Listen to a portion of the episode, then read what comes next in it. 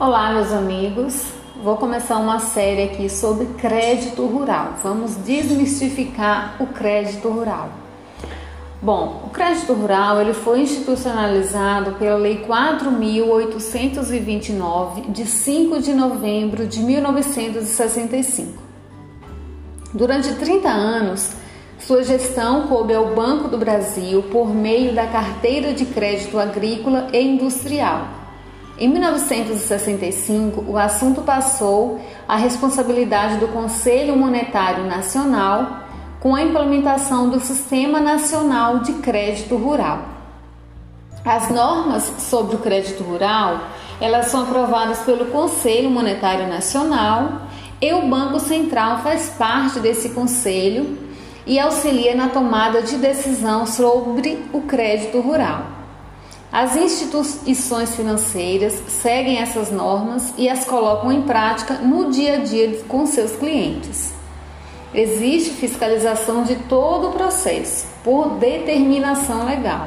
Por isso, o Banco Central verifica junto às instituições financeiras se a liberação do dinheiro e o seu uso estão de acordo com as normas publicadas, dentre outras providências.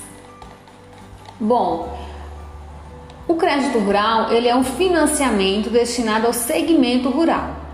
Os produtores rurais utilizam os recursos concedidos pelas instituições financeiras nessa linha de crédito de diversas maneiras na sua propriedade. Por exemplo, ele pode investir em novos equipamentos e animais ou custear matéria-prima para o cultivo. Pode ainda utilizar esses recursos para comercializar e industrializar a produção. São as chamadas finalidades do crédito rural. E quais são essas finalidades? Bom, podemos descrever algumas delas, as principais, que seriam custeio de crédito, destina-se a cobrir despesas normais dos ciclos produtivos da compra de insumos à fase de colheita. Temos ainda o crédito de investimento, destina-se a aplicações em bens ou serviços cujo benefício se estenda por vários períodos de produção. Por exemplo, a aquisição de um trator. Aí ele vai passar por vários períodos e continuará com esse financiamento ativo. Temos ainda o crédito de comercialização. Ele se destina a viabilizar ao produtor rural ou às cooperativas os recursos necessários à comercialização de seus produtos no mercado.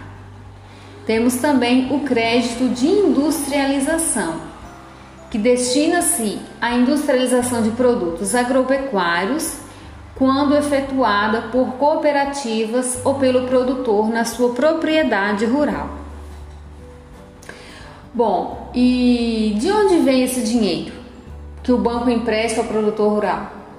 As principais fontes de crédito rural são depósito à vista, depósito de poupança rural, emissão de letras de crédito do agronegócio, as LCAs, as fontes fixas, que seria o BNDES e os fundos constitucionais, e os recursos próprios das instituições financeiras.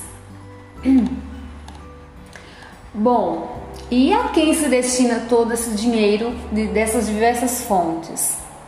O principal público-alvo é, primeiro, o produtor rural, é a pessoa física ou jurídica.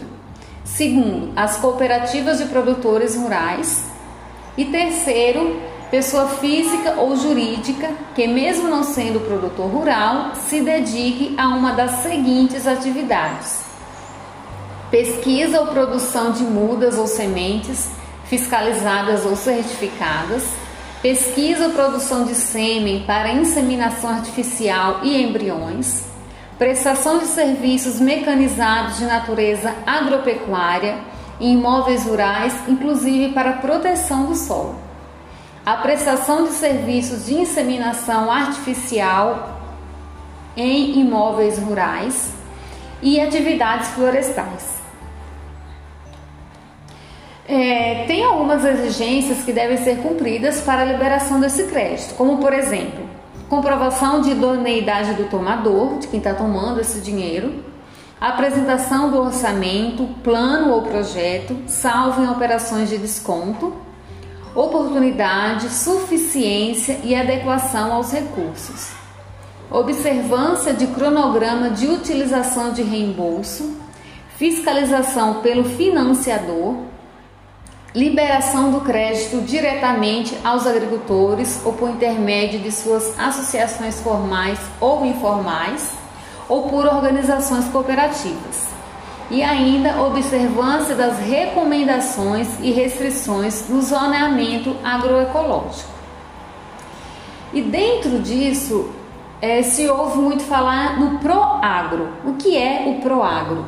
É o Programa de Garantia da Atividade Agropecuária é um programa do governo federal que garante o pagamento de financiamentos rurais quando a lavoura sofrer danos provocados por eventos climáticos adversos ou causados por doenças e pragas sem controle.